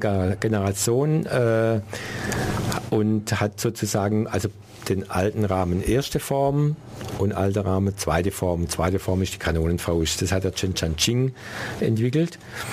Äh, dann gibt es noch den neuen Rahmen. Der neue Rahmen, das sind Bewegungen, die sind noch komplexer und sehen aber auch noch schöner aus wie im alten Rahmen, äh, weil da kommt dann nochmal ähm, einen inneren Energieablauf dazu, der ein bisschen anders ist wie bisher. Auch der neue Rahmen gehört zu den Dingen, die man erst auf höherer Ebene macht. Ja. Wunderbar anzusehen. Und da gibt es auch wieder eben äh, zwei Ausführungen, die etwas ruhigere und auch die Kanonenfaustform. Äh, dann haben wir noch die 19er Form. Die 19er Form wurde also vom Großmeister Chen Chao Wang entwickelt. Ist also Form mit 19 Figuren. In der 19er Form äh, ist auch die einzige Form, in der auch ein Fauststoß mit der linken Faust drin ist. Ja, sonst haben wir immer nur die rechte Faust. Ja, das ja. ist immer etwas, dass das einem vielleicht auch komisch vorkommt, wenn man halt diese Formen hat, dann gibt es manche Angriffe oder wie auch immer man das nennen will, also gerade zum Beispiel ein Fauststoß, den man immer nur mit einer Seite äh, macht. Aber wenn man das richtig trainiert, ist es ja eigentlich egal, weil man ja nur das Prinzip dahinter trainiert. Es ist egal, ja. Äh, wenn ich ein bestimmtes Level habe, kann ich sozusagen alles machen. Ja. Äh, die 19er Form, die wurde vom Großmeister entwickelt. Äh, das sind hauptsächlich die Bewegungen äh, drin, die aus dem alten Rahmen kommen. Und dann wurde noch eine 38er Form, die ist auch vom Großmeister Chen Wang entwickelt worden. Da sind jetzt mehr die Bewegungen drin aus dem neuen Rahmen. Also so mehr rundere Bewegungen sind da noch mit drin. Ja. Die äh, 19er Form und die 38er Form, die hat der Großmeister ja aufgrund des chinesischen Staates entwickelt, weil die wollten, äh, dass jeder Meister, jeder Großmeister äh, eine Kurzform entwickelt. Das ist auch die Herkunft der 24er Peking-Form. Das ist sozusagen die standardisierte chinesische Form ja, genau. Die, Kann man die, so sagen. Die, die 24er Peking-Form, die ist aus dem Yang-Stil entstanden und äh, die wurde sozusagen für das Volk entwickelt. Ja. Okay. Ähm, jetzt haben wir eigentlich die Faust, also die, die waffenlosen Formen schon so durchgesprochen. Ja. Das heißt, es kommt zu den Waffen. Ja. Da, dann haben wir noch die Waffenformen. Bei den Waffenformen gibt es äh, den, die Schwertform. Das ist eigentlich die Form, die am liebsten von Tai Chi-Leuten gelernt wird. Äh, das Schwert ist eine sehr filigrane Waffe. Und äh, mit dem Schwert, das wurde früher eben auch, sage ich mal, nur von den Offizieren oder äh, von den Höhergestellten benutzt. Ja. Das ist so ein bisschen wie bei uns, wenn man dann irgendwie äh, so ein Florett oder sowas dabei hatte. Das hatten auch nur die Adligen. Ja, ganz, ja, ganz genau, so war das auch. Das kommt auch daher, dass natürlich ein Schwert viel schwieriger zu führen und zu lernen ist als ein Säbel. Die Säbelform, die gibt es auch noch. Der Säbel, der war ja eher sozusagen fürs, fürs, äh, für die Soldaten, für die breite Masse gedacht. Äh, der Unterschied ist der, ein Säbel hat äh, an der Klinge eben nur eine scharfe Seite und der Säbel wird äh, in ganz einfachen Bewegungen dazu benutzt, sagen wir mal, durch den Körper zu führen und ganz hart durch. Ja, es ist ja auch eher mit einem, mit einem Säbel kann man ja auch einfach hacken. Also genau, ja, ja. Er ist relativ schwer vorne, das heißt, er hat ein Eigengewicht und ein Schwert ist eben, da muss ich äh, schneiden. Richtig, eher. beim, also. ja, während der Säbel sozusagen ja, äh, wenn man so will, eigentlich nur zwei Schneiden hat, also die Schneide vorne und die Spitze, mit der man was tun kann, wobei beim Säbel die Spitze so gut wie gar nicht verwendet wird, sondern immer nur dieses Hacken. Äh, äh, hat ein, ein Säbel eben, ein Schwert hat dann fünf Schneiden. Ja. Das hat die zwei Schneiden äh, der Länge nach. Dann kommt da kurz vor der Spitze so noch eine kleine Schräge, äh, wo wir auch rechts und links zwei Schneiden haben und dann noch die Spitzen. Ein Schwert benutze ich eher dazu, dass ich äh, so leichte Treffer unter den Armen oder an dem Oberschenkel äh, erziele, um sozusagen Arterien aufzuschlitzen. Aber ein Schwert benutze ich eigentlich nicht äh, irgendwie, um den Kopf abzuhauen oder sowas, weil dafür ist das Schwert viel zu filigran. Ja. Es würde da eventuell auch zerbrechen, je nachdem, wie stabil es dann ist und gegen was für Rüstung es dann geführt wird und so. Genau, ja. ja. Und äh, Ja, die Schwertform ist sehr schön anzuschauen, äh, wie die aussieht. Die kann man natürlich auch äh, in einer sehr ruhigen Ausführung machen, aber ich kann die Schwertform dann auch sehr explosiv ausführen, wo es dann schon toll ist zum anzusehen.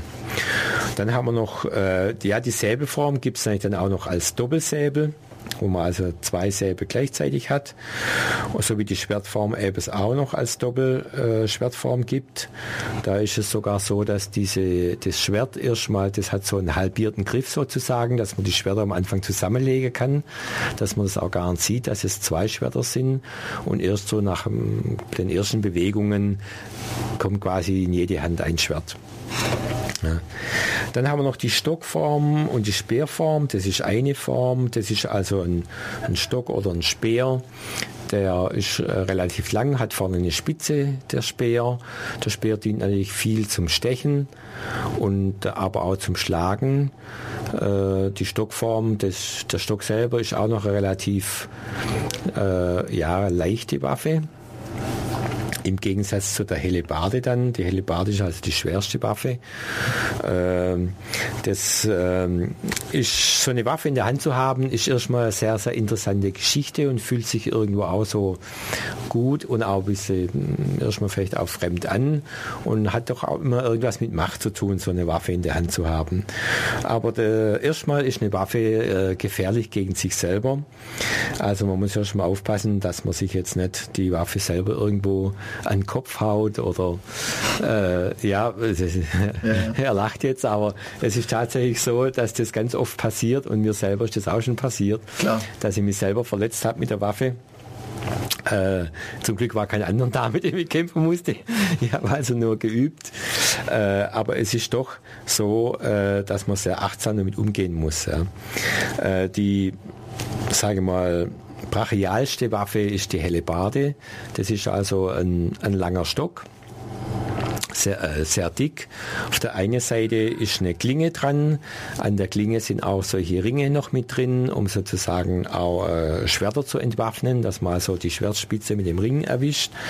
Auf der anderen Seite von der Hellebarde ist eine Spitze, um zuzustoßen und auch äh, die Spitze hat auch noch so Zacken dran, um auch eventuell noch mal rumzudrehen, falls es notwendig sein würde. Ja, ähm, Hellebarde, wir müssen jetzt nicht von einer, von einer westlichen Mittel mittelalterlichen Hellebarde ausgehen, also einem Stab mit einer Axt dran, sondern wir gehen, es, es ist ein Stab mit einer mit einem Säbel oben dran. Eher. Äh, ja, es hat eher die Form eines Säbels, wobei die Klinge noch breiter ist, äh, wie beim Säbel. Und auf der Rückseite ist sie auch noch gezackt, dass man auch irgendwo äh, sich einhaken kann oder was bewegen kann.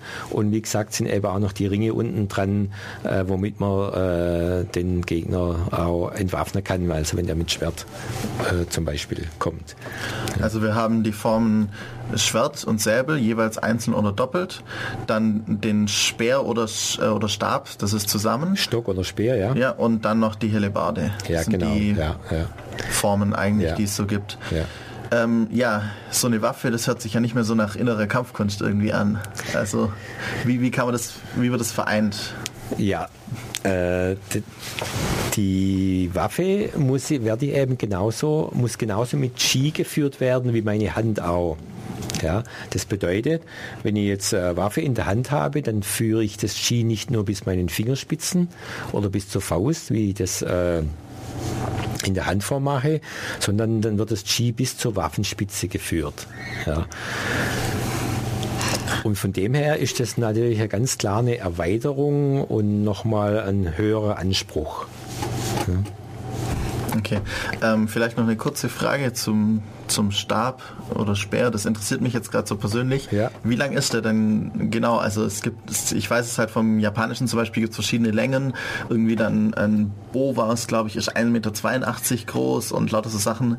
Ähm, wie lang ist der ungefähr? 2 Meter, 2 Meter 10 oder nee, nee, der, nee, der ist eher 2 Meter, 1,90 Meter bis 2 Meter. Äh, da gibt es jetzt keine Norm, dass der bestimmte Größe haben muss. Mhm. Aber so ein Stock ist ungefähr äh, so 1,90 Meter bis, bis 2 Meter. Meter. Okay.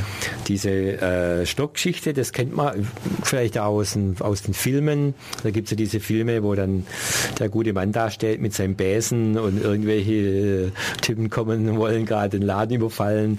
Dann schraubt er mal seinen, seinen Stock vom Bäsen unten ab und zeigt mal kurz, wie man mit einer mit einem Stock gut umgehen kann. Ja, genau. Also Stock ist gerade so eine Waffe, die man jetzt so auch, auch heutzutage in unserer Welt noch irgendwie so schnell mal zur Hand hätte, im, im Gegensatz zu den anderen. Ja, genau. Es gibt ja viele äh, Dinge, die wir heute als Waffe benutzen können. Ja, auch selbst ein Handtuch kann eine Waffe sein, wenn ich weiß, mit umzugehen. Aber gerade so zum Beispiel ein Stock ist was total Unauffälliges. Und wenn es sein muss, kann man viel damit anfangen. Mhm. Okay. Wir haben jetzt die Handformen und die Waffenformen und jetzt gibt es noch etwas, ähm, das dann, also bisher alle, alle Sachen, die wir bisher trainiert haben, wenn wir das jetzt durchtrainieren, sind ja alleine gewesen. Also wir trainieren irgendwie eine Form, wir haben zwar einen Meister oder einen Trainer, der uns eben korrigiert, ja. aber an sich die Form selbst oder die Übung selbst machen wir alleine. Ja. Und jetzt gibt es ja noch die Push-Hands oder die schiebenden Hände, Tui Shu. Ja, richtig. Was, was ist da jetzt eben ja, anders? Genau. Ähm, früher im China war es ja so, äh, da wollten die Leute ja immer wissen, wer ist der beste Kämpfer. Und dann war es so, dass Superkämpfer Nummer 1 und Superkämpfer Nummer 2, die haben miteinander gekämpft und oft hat es leider mit dem Tod des einen äh, beendet und irgendwann mal, mal ist man auf die Idee gekommen, das ist eigentlich gar keine gute Geschichte, weil irgendwann habe ich keine guten Kämpfer mehr. Ja. Und dann kommen die bösen äh, äh Ausländer und wollen dich angreifen und alle Kämpfer sind weg. Ja, genau. Ja. Und äh, da das früh erkannt wurde, hat damals schon der Chen Wanting äh, als er die äh, Tai Chi äh, Tai Chi Chuan entwickelt hat, hat damals schon diese Push Hands auch mitentwickelt. Das heißt, Push Hands oder auf Deutsch schiebende Hände, das ist eine Übung, die ich mit einem Partner mache. Das heißt, ich stehe meinem Partner gegenüber wir haben beide, die gibt es in einhändiger Form, um es erstmal äh, im Prinzip zu lernen, aber in der Regel wird es dann immer zweihändig ausgeführt. Äh, erst, zuerst hat man eine Standardposition, mit der man anfängt. Äh, und durch diese Partnerübung kann ich eben wahrnehmen, wie gut ich selber stehe in meiner Mitte, ob ich zentriert bin oder ob ich schon halb umfalle, sage ich mal. Äh, und äh, ich kann auch wahrnehmen, wie gut ich mein Gegenüber, mein Trainingspartner zentriert. Wie gut steht der? Und innerhalb, da gibt es auch immer eine Vor- und Zurückbewegung. Und innerhalb dieser Bewegung, die ich da mache, die Hände bewegen sich, das sieht sehr komplex aus erstmal, braucht auch Zeit, bis man das lernt.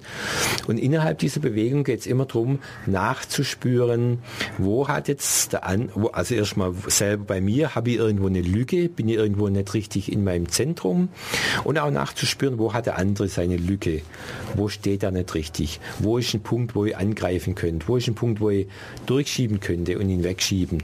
Auf diese Weise lerne ich sozusagen mich selber besser kennen, dass ich gut stehe und lerne auch zu spüren bei dem anderen, wie er steht, zu spüren, wie, wo fließt was und wo kann ich was tun. Also an sich wieder die Fortführung, das ist ja eben das, das Ganze ist ein System. Wir haben die stehende Säule, dann die Seitenübungen, die Formen und in denen ich erstmal lerne, wie, wie äh, in mich reinzuhören und mein eigenes Ski zu spüren und wie das alles zusammenpasst und dann das Ganze noch mit einem Partner, um dann eben auch im, also im Wechselspiel mein eigenes Ski zu, zu, Ski zu spüren und auch das des anderen. Ja, ganz also genau. Also ja. Von meinem eigenen, immer noch als innere Kampfkunst von mir selbst, auch dann in den anderen reinzufühlen. Richtig, ganz genau. Das ist, wenn ich mein Tai Chi Training mache und denke, ah, wunderbar, ich mache das super und es äh, klappt prima, ja, äh, dann kann das sein, kann aber auch nicht sein, ja. In dem Moment, wo ich quasi an einer, mit einer anderen Person arbeite, dann merke ich, ob sozusagen mein Qi durchgeht, also ob ich meine Bewegung mit meinem Qi-Fluss in Harmonie ist. wenn das der Fall ist, dann werde ich sicherlich auch meine Bewegung durchbringen, also durchführen können und den anderen aus dem Gleichgewicht bringen. Äh, das Ziel ist ja, äh, im Kampf, dass sie den anderen aus dem Gleichgewicht bringen. Ja, weil sobald jemand aus dem Gleichgewicht ist, kann er sozusagen mit dem machen, was sie möchte. Ja. Und äh, das übe ich dort. Natürlich ist es notwendig, erstmal mich selber wahrnehmen zu können, mich selber zu spüren. Wie soll, wie soll ich sonst jemand anderen spüren können? Ja. Da gibt es so ähm, tolle Sprüche, auch zum Beispiel von Sun Tzu. Ich kann es jetzt nicht ganz wörtlich wiedergeben, aber wenn ich mich erkenne, dann äh, erkenne ich auch jeden meiner tausend Feinde oder sowas in der Art. Ja, also, ge ja genau. Immer diese Idee dahinter. Äh, ja, genau. Der Großmeister, der äh, sagt es ja in der, mehr in der Richtung, ich kann jeden lesen, aber keiner kann mich lesen. Und mit lesen ist da in dem Fall meint, äh, der dadurch, dass der Großmeister so ein unglaublich hohes Chi-Potenzial hat, ist es mir, da ich weniger habe, nicht möglich, ihn lesen zu können, also zu spüren, was er mit seiner inneren Energie macht. Deshalb, wenn ich vom, von einem Großmeister, wenn ich von dem einen Angriff bekomme, bin ich chancenlos. Ich kann nicht wahrnehmen, was der tut. Ja, äh, das ist aber, Bis es zu spät ist. Ja, dann ist sowieso, das ist immer zu spät. Das ist aber ganz normal, äh, wenn zwei Tai Chi-Leute aufeinandertreffen, der, der das höhere innere Level hat, der wird der bessere sein. Hm. Ja. Das ist auch wieder, ähm, wenn man sich das überlegt, das wird teilweise auch wieder so mystifiziert in verschiedenen Filmen. Ähm, auch im Japanischen gibt es auch so die, die Geschichten von irgendwelchen Samurai, die sich gegenüberstehen und keiner zieht das Schwert und dann äh, geht der eine und sagt, er hätte jetzt verloren eben gerade so ja. Ja, oder auch im, im Japan, äh, im Chinesischen gibt es auch viele solche Geschichten. Ja, natürlich. Äh, diese, und das kann ich auch sehr gut nachvollziehen, wenn ich mit jemandem schiebende Hände übe, beziehungsweise äh, es ist, gibt auch Übungen, wo es einfach darum geht, den anderen wegzuschieben. Ja, äh, die Übung macht man erstmal eigentlich mit festem Stand. Jeder steht gleich, jeder hat seine Hände gleich beim anderen und dann wird gegeneinander geschoben. Ja, und äh, wenn ich und da kann ich schon spüren, schon wenn ich stehe, bevor ich anfange zu schieben, kann ich spüren, ob ich den anderen wegschieben werde oder ob er mich wegschieben wird. Und genau das ist das, was in diesen Legenden kommt.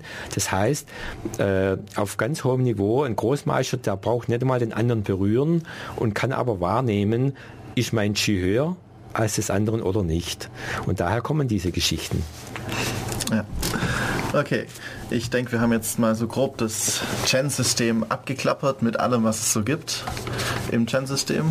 So, also einen groben Überblick, natürlich nicht alles, was es gibt. Ja, es gibt noch viel mehr, aber das ist schon mal viel äh, genug. Ja. Ähm, wir machen noch eine kleine Pause und dann kommen wir noch so ein bisschen ein paar abschließende Sachen noch. Okay. Und da sind wir auch schon wieder hier bei Def Radio. Und wir haben jetzt schon ziemlich viel über Tai Chi Chuan gelernt und äh, einen groben Überblick bekommen und jetzt noch ein bisschen so zur Anwendung. Also wenn wir denn mal in eine dumme Situation kommen, in der wir uns verteidigen müssen, wie kann ich jetzt das ähm, Tai Chi-Prinzip anwenden, eben in das ich gelernt habe in den Übungen, in den Formen eben im Kampf oder halt, ja, ja, da, äh, da gibt es den Begriff Wu Wei dazu. Äh, Wu Wei äh, heißt auch Handeln im Nichthandeln. Jetzt, was ist damit gemeint? Äh, einer, also eins ist ganz klar, der beste Kampf ist immer der, der nicht stattfindet. Ja, das äh, muss man da dazu sagen. Äh, das Tai Chi-Prinzip anzuwenden, ist in dem Sinne äh, gar nicht in bewusster Weise möglich. Ja, ich kann mein Tai Chi-Prinzip anwenden, wenn ich übe, wenn ich mit einem Partner arbeite, aber im Ernstfall äh, läuft es nicht mehr über mein Bewusstes ab. Ja. Äh, das ist auch so ein bisschen was mit Wu Wei und Handeln im Nichthandeln gemeint ist. Wenn wir äh, mit unserem Bewusstsein da sind, dann handeln wir ja aus verschiedenen Gründen. Äh, wenn uns bewusst ist, dass gleich äh, die Action losgeht, äh, kommt meistens die Angst noch mit ins Spiel, die lähmt uns und blockiert uns. So, äh, sobald wir gelähmt, blockiert sind, kann nichts mehr frei fließen. Deshalb ist es aus Tai Chi-Sicht so, dass es eigentlich am interessantesten ist, wenn wir gar nicht wissen, dass irgendwas passiert. Ja? Weil dann übernimmt automatisch was anderes das Wu-Wei, das Handeln im Nichthandeln. Dann übernimmt nicht mehr unser Bewusstes unsere ganze Körperaktion, sondern unser Unbewusstes. Ja. Auf einem hohen Level, wenn ein Tai Chi-Meister angegriffen wird, äh, dann liegt in der Regel meistens der andere nachher am Boden und dann kommt rückblickend, reflektierend, äh, weiß, kann man dann als, als äh, Verteidiger kann man dann äh, sagen, ja, ich weiß noch dies und jenes und kann erst rückblickend zusammensetzen, was passiert ist. Das heißt, in dem Moment, wo mein Tai Chi Chuan lebendig ist, passiert es von ganz alleine. Ja. Ja, es gibt da noch so einen äh, tollen Spruch, der eigentlich beschreibt die Herangehensweise. Also ähm, wenn, man, wenn man sich überlegt, vielleicht zu anderen, zu, zu Selbstverteidigungskursen, wir erlernen irgendwie, ja, wenn, wenn einer jetzt einen Faustschlag, äh, einen geraden Fauststoß macht, dann wehre ich mich so oder so. Ich lerne zwei Möglichkeiten, wie ich mich abwehren, wie ich abwehren kann. Wenn einer einen Haken schlägt, dann mache ich das so. Und äh, das ist immer irgendwie so ein bisschen langsam, auch wenn man ja. sich das überlegt, weil ich muss dann immer zuerst überlegen, was tut er da? Ah, dann, dann war die diese Möglichkeit und so, das, ja, das ja. wird ein bisschen langsam. Für jede Anwendung gibt es eine Gegenanwendung. Und somit kann man sozusagen zigtausende, zehntausende Möglichkeiten von Anwendungen und Gegenanwendungen trainieren, die vielleicht irgendwann mal mir passieren. Im Tai Chi Chuan machen wir das überhaupt nicht und zwar unser Training besteht zu 90 Prozent aus Formentraining. Das heißt, äh, ein Tai Chi Chuan Meister trainiert keine Anwendungen, der kämpft nicht mit jemand, ja, sondern trainiert nur seine Formen. Und aus diesem raus, aus diesen Formen raus, entwickelt sich das von alleine. Es ist ja so, dieses Yin und Yang, was wir, von dem wir sprechen, was in unserem Körper fließt, das geschieht ja dann zusammen mit meinem Angreifer das Gleiche, ja. Mein Angreifer hat ein Yang und Yin, bei mir ist es der Fall und dann gibt es Verbindungen. Ja. Und was sich da eben als bei dessen Person das stärker ist, so wird sich das auch durchsetzen. Ja, und das geht nicht mehr mit meinem bewussten Verstand. Also ich kann nicht, äh, das geht nie. Ich kann nie so schnell sein, wenn ich bewusst was mache, wie wenn es von innen raus passiert. Aus dem, aus dem Nichts raus, aus der Leere, aus dem Wuwei, aus dem Handeln, äh, durch Nichthandeln. Okay, da gibt es eben diesen tollen Spruch, auf den ich vorher auch hinaus wollte, aber ich habe ein bisschen ausholen müssen. Ja. Ähm, der Gegner bewegt sich nicht, ich bewege mich nicht, der Gegner bewegt sich, ich bin schon da. Ja, genau. Äh, das ist so in dem Moment, wo, wo ich überlege, jetzt nehme ich meine Faust und hau da und da hin. Ja. Schon, schon bevor bei mir der Gedanke entsteht, kann mein Großmeister das in mir wahrnehmen, auch nicht bewusst, aber sein, sein ganzes äh, Chi-Haushalt, sein ganzes Wesen nimmt es wahr und weiß, was passieren wird. Das heißt, ich fange an zuzuschlagen vor ihm, aber sein ganzes inneres System weiß, was passiert. Und deswegen ist er vor mir da, sozusagen, und wird mich treffen, bevor ich ihn treffe. Und auch eben die Idee dahinter, niemals eigentlich selber anzugreifen, weil also wenn der andere jetzt die ähm, die also jetzt sagt, okay, jetzt greife ich an und in dem Moment anfängt zuzuschlagen, sieht es natürlich aus, vielleicht als hätte ich vorher angegriffen, aber eigentlich ich, ich gehe erst danach los. Aber ich bin halt schon vor ihm da, weil ich eben das Ganze unterbewusst mache. Ganz genau, ja. Äh, wenn ich es bewusst mache, werde ich als äh, Verteidiger immer der Verlierer sein, immer langsamer sein. Es geht nicht. Ich brauche ja genauso lang wie der Ge Gegner mit dem Angriff, brauche ich auch bewusst mit der Verteidigung und dann muss ganz, ich ja später anfangen. Ganz genau, ja. Aber in dem Fall, in dem mein System, das, weil jede kleine Bewegung, die im Körper des anderen passiert, nehme ich wahr. Ja? Und dadurch weiß mein System, was passiert. Und das kommt dann äh, einfach durch jahrelanges Training dann ist das automatisch da. Ich selber habe solche Dinge auch erlebt, jetzt nicht im Kampf, weil ich an für sich ein friedlicher Mensch bin und da wenig mit zu tun habe, aber zum Beispiel äh, im, im, äh, im Sport bei der Bewegung ist mir schon so gegangen, dass mein Körper einfach was gemacht hat, ohne dass ich wusste warum. Später wusste warum, weil da war, war etwas im Weg und da bin ich drüber gesprungen. Ich wäre nie drüber gesprungen, äh, wenn das nicht wenn ich das bewusst bemerkt hätte, was da ist. Und das sind so Sachen, ich hatte auch schon mal ein anderes Erlebnis, dass mir einfach jemand so scherzweise mobben wollte und sich auf mich draufsetzen und ich wusste gar nicht warum. Auf jeden Fall hat sich mein Körper bewegt, ja, und dadurch war ich kein Angriffsziel mehr und der arme Kerl ist dann auf der Boden geplumpst. Dem war es dann ganz peinlich. Aber das war so was, wo einfach automatisch passiert. Weil normalerweise ist es so, wenn was auf mich zukommt, dann sitze ich da und gucke dumm und weiß gar nicht, was passiert. Ja, das ist das, was in der Regel passiert. Aber da war es so, ich habe einfach so mein Bein zur Seite genommen, ganz langsam und mir ist nichts passiert dadurch. Ja. Hm. Ja, ich denke, das gab jetzt so einen schönen Ausblick, wie man jetzt das verstehen könnte, also wie es funktioniert dann, wenn ich äh, mich selbst zu verteidigen mit dem Tai Chi Prinzip, wenn ich Tai Chi Chuan trainiere. Ja, ähm, wenn, wenn sich jemand noch weiter da einlesen will, fortbilden will, wie auch immer, natürlich immer der nächstbeste ähm, Trainer ist zu, zur Hand, ist immer sinnvoll. Es gibt verschiedene Bücher, zum Beispiel das Buch über eben den Chen-Stil, Chen, ähm, klassisches System im, äh, klassisches Tai Chi Chuan im lebendigen Stil, heißt es von Jan Silberstorff. Ich werde auf die Webseite noch die ISBN-Nummer stellen und einen Link. Dann gibt es den ähm, World Chen Xiaowang ähm, Tai Chi Chuan Association und eben auch die ähm, Abspaltung oder die Untergruppe für Deutschland, WCTAG für Deutschland.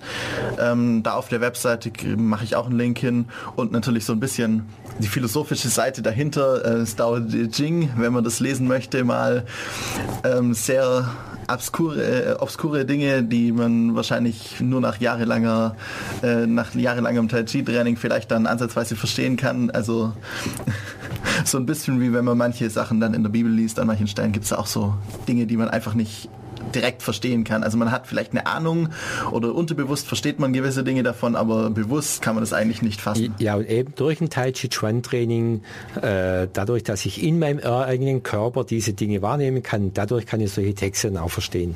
Genau. Okay, und wenn wir jetzt eben zum Training gehen will, dann gibt es natürlich überall in jeder Stadt eigentlich Tai Chuan Training und auch in Ulm gibt es ganz viele. Und da du jetzt heute hier warst, darfst du natürlich auch ein bisschen Werbung für deine, für deine Kurse machen, was du so machst. Ja, also ich mache meine äh, Kurse zurzeit donnerstags äh, um 20 Uhr, ist Tai Chi Chuan Training, das ist in der Friedrichsau in der Kindertagesstätte. Und wer da Lust hat, kann gern mal äh, kommen, am besten vorher kurz Bescheid geben. Und er kann nochmal mitmachen Probetraining und überhaupt mal einen Eindruck kriegen, wie das Ganze denn abläuft. Äh, ja, meine, meine Daten werden dann ja auf der Internetseite draufstehen, wie ihr mich erreichen könnt. Ja, schaut es euch mal an, wenn ihr Interesse habt, würde mich freuen. Okay, dann bedanke ich mich recht herzlich bei dir, Jürgen, dass du heute da warst als unser Experte zu diesem tollen Thema und die tolle Sendung mitgemacht hast. Ja, ich danke auch schön. Das war nett. Und dann, ja, wünsche ich noch viel Spaß, einen schönen Tag. Ist ja die Sonne draußen. Bis in zwei Wochen wieder. Thema steht noch nicht fest, was wir in zwei Wochen machen werden, aber wie gewohnt in zwei Wochen um 13 Uhr bei Radio Free FM. Mein Name war Hannes und viel Spaß noch.